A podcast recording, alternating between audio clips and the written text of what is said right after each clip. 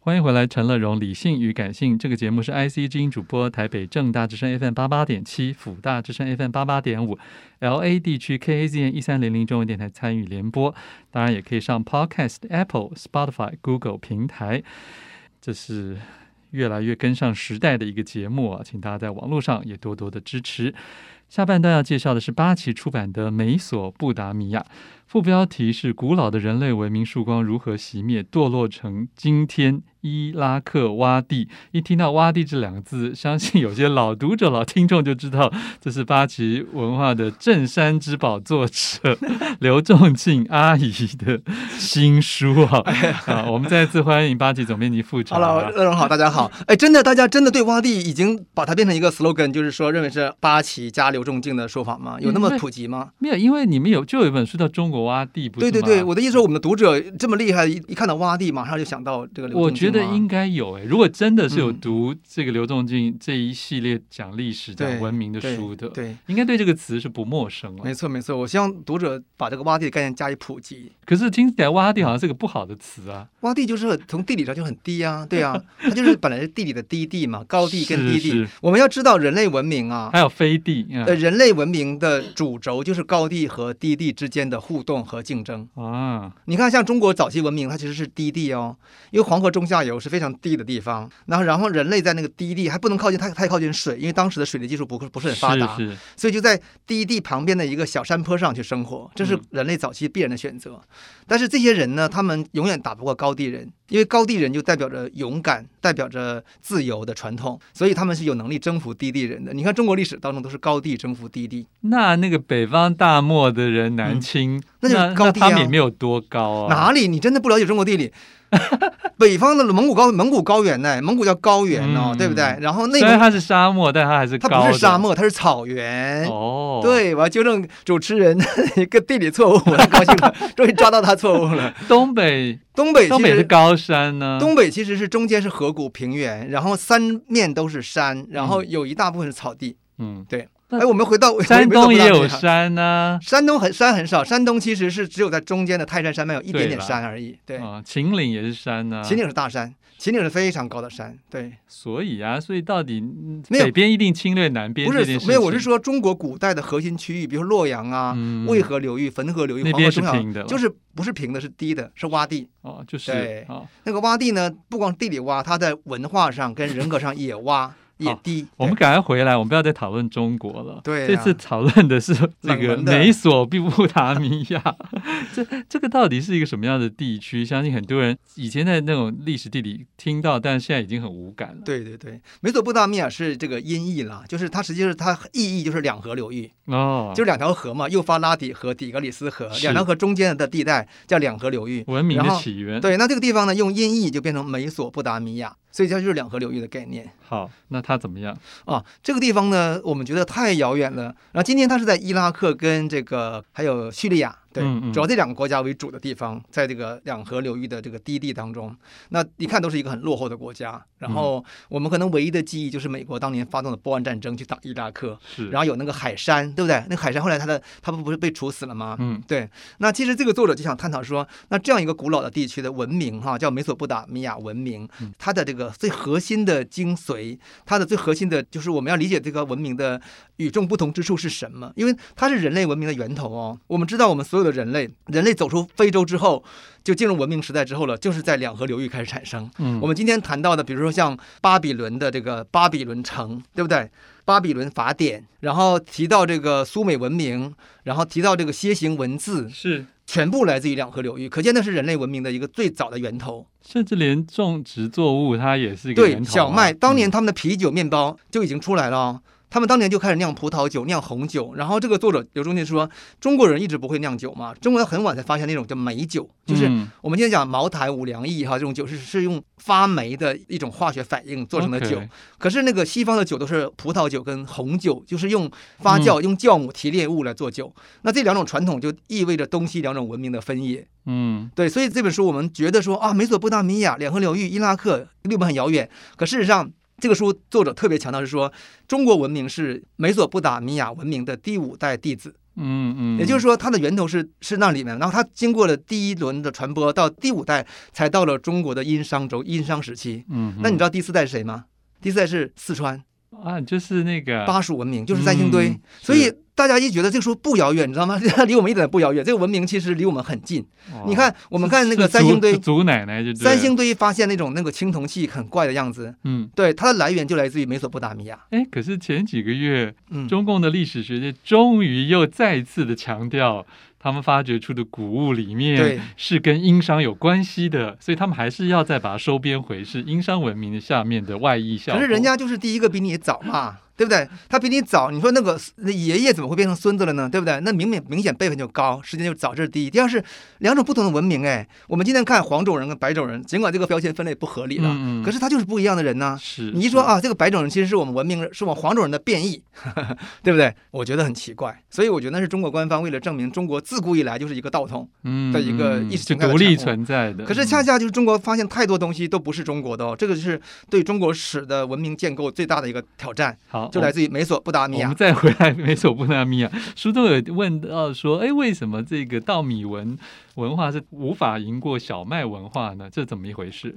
这个其实我觉得就是我们讲稻米文明跟小麦文明，就是就是一种是两种背后是两种文化。比如说稻米文化一定是在南方的这种低热湿热地带湿热，对种植稻米，而且稻米呢有个特点就是说它实际上是比较相对的可以养活更多人口。对，对，但是稻米文化呢它的弱它很 点。好重，嗯它好种，就是，但它弱点是什么呢？就是弱点是它需要人哈，需要农民日复一日的每天的这个勤劳的的耕种，所以它其实变成说那个人就就人被用绑定在土地上。，对，就变成所谓的作者有一个特别的术语叫“费拉嗯，就说有”。当有人变成一个被劳动奴役的人之后呢，他就很容易被一套政府机器给管制，他就变成没有自我管理的能力和没有自我 OK 治理的能力，这个叫费拉，这是一个这个阿姨学里也是常出现很重要的词汇。我希望，望我们的听众朋友要记住“费拉”两个字哈。那你是不是出版界费啦？我吗？我当然是自由战士啊，自由战士就是才有自主性嘛，对不对？好好好，好，那继续。那为什么小麦文明它是不是费拉呢？为什么？因为小麦文明它这个地理环境是高地，又回到高地跟低地嘛。然后它本身来说，它又存在着一个迅速的移动，靠贸易。啊，靠这个交易形成的一个一个传统，是这个传统形成的这个力量就大于稻米文明的传统的力量，嗯因此它就是一个是征服者，一个是被征服者，所以一个是有可能移居的，一个是比较定居的。对对，一个移居，一个定居的， OK，好，这本书很特别，因为它除了就是有你们整理的属于这个直接叙述型的，它也保留了一些问答嘛，对不对？，对对对。嗯，好。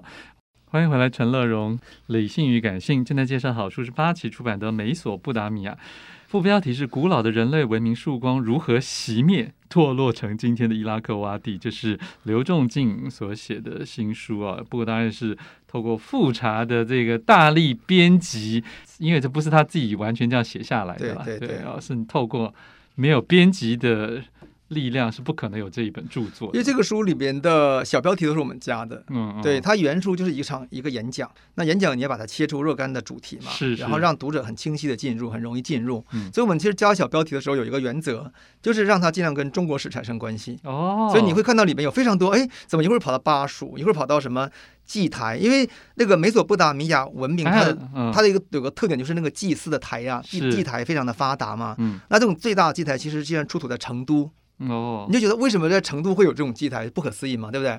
他就解释为什么，对。因为古巴蜀三星堆文明是美索不达米亚的东方殖民地。对，它实际上它的上层哈，我们讲巴蜀的上层其实是白人。嗯你看那个三星堆的那个那个那个里边，大部分的人那个眼睛都是纵目嘛，对是，一看就是那种西亚人的样子，对不对？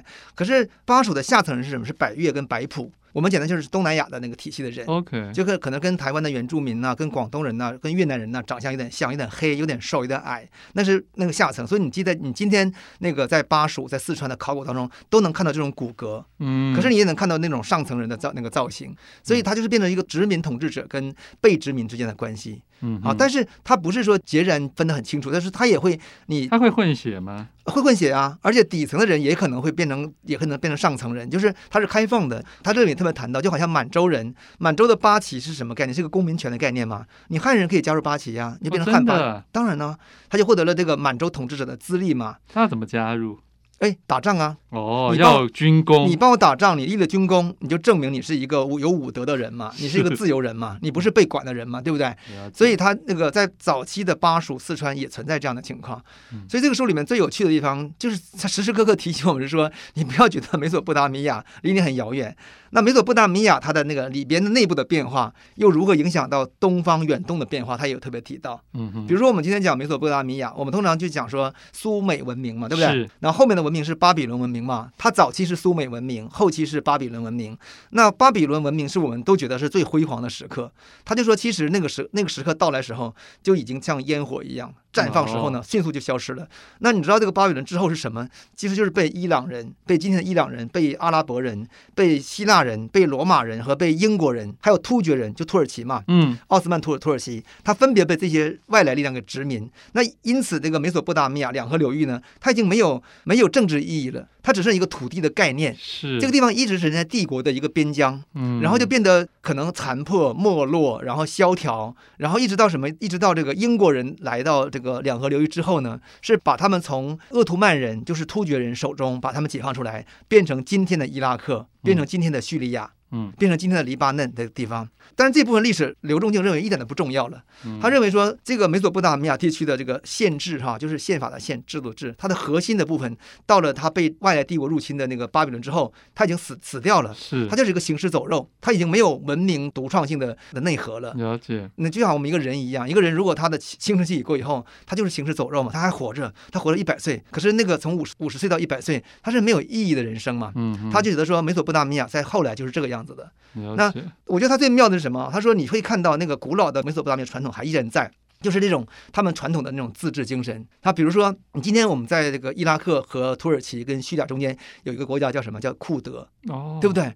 库德族是哪来的呢？库德族就是从美索不达米亚时期保留最早期的那种，就是带有山地原住民的那个自治传统的这么一个族群，他们还在哦。嗯，然后他他们很战斗性的，他们还有战斗性，而且他们有自，特别他今天他民主啊，他很民主，反而是伊拉克的那个那个洼地啊、海山的那个就已经不行了。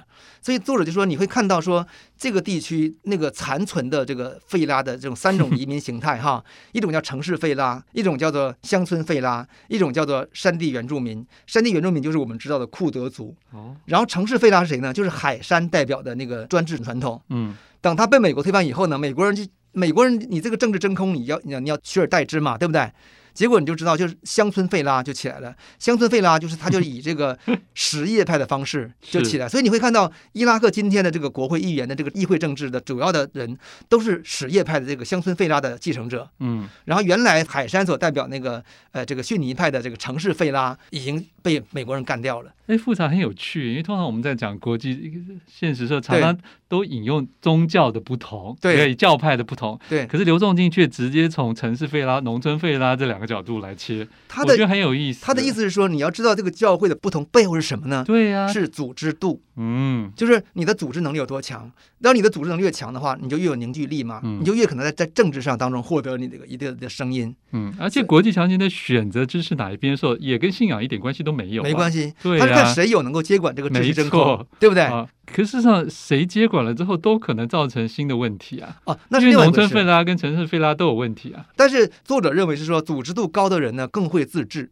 嗯，更会自我。我管理，所以他们的管理方式会比那种就是完完全没有组织度的人好。你看中国文化就是，他因为没有组织度嘛，一盘散散沙，嗯那就变成那中国算城市费拉还是农村费？中国一定是还是城市费拉混合的。中国是实际上是，如果按照阿姨的标准，就属于那种城市费拉，就是高度的边户齐民化嘛，嗯完全被政府管制哦的。郡县制。对嗯，那这个情况下是是不是一定会出现类似于像共产党这样的一个权力机构非常强力的来控制这个民间的状态，对嗯不对？它这个其民间的费拉性跟这个高层的这个专制性是互动的关系 的，这是作者的一个观点，我觉得蛮独特的哦。嗯，对啊，你你你你要有顺民才有那个统治的。对呀、嗯你看，如果我说我是一个自主的一个自由民的话，我当然就是我就希望我自己选票嘛，我选出我要的人来管理，而不是说我被管嘛。了解。这就是很大的差别。 OK，所以这本书其实附了很多这些之前的网友读者对刘仲敬的提问嘛。 对，这里面还提到了欧洲也有算盘这件事情，就是啊巴比伦文明也发明了算盘的， 它并不只是中国对世界的重要发明之。算盘其实本来就不是中国人发明的啊，嗯中国文化、中国传统最大的特点就是，他就把别人的传统当成自己的传统，这也是作者的观点哈，不是我的观点，我是在鹦鹉学舌了。他就是说，中国文化，因为中国是有一个汉字记载传统嘛，嗯嗯，当你一旦被这个东西被汉字记载以后，叫算盘了。可是这算算盘，你的了。可是啊算盘之前叫什么？你看，我们看算盘是一个算术用的一个长方形的一个东西一个计算，机嗯对不对？那他一看这个命名就是一个一个意义嘛。那请问他算盘最早的那个发明是谁？中国人是找不找不到源头的。像中国很多像中医啊，还有很多瓷器啊，很多丝绸啊、火青铜器啊、火药啊、造纸啊，它都找不到源头。但是它都是在中国的这个文字记载当有中记载变成一个它的一个好像是独一无二的东西。嗯所以其实往源头找都在外边，所以先写下来是不是就先赢？应该可以这么说。在某种文明其上实，现在也是啊，现在你看，如果有人不讲话的话，他不记录的话，他的一生你是不是你是不知道的。有一个作家，他很爱写写乱七八糟的 东西，他就觉得大家都记住他了。其实也没有人记住他了，只是说对他我留知下道记录 了。 我对，可是如果过了一百年，大家只看到这个记这个作家记对录啊，就认为台湾是这样子，可是台湾不是那样的，对不对嗯？所以现在大家都要声量就是这样子啊，可好是像光留下痕迹就够了。可是留下痕迹，爱写就是费拉的表现。哦，对，这个是作者的观点。 o k 真正的这个有自主的人，他是不愿意去记载这些事情的。好，这是八旗出版的新书《美索不达米亚》，谢谢总编辑富察为大家介绍。谢谢。富广建筑团队邀你一起复学好礼，广纳好邻。谢谢您收听今天的理性与感性节目。美好的生活如同美好的建筑，必须兼具理性的思考与感性的温度。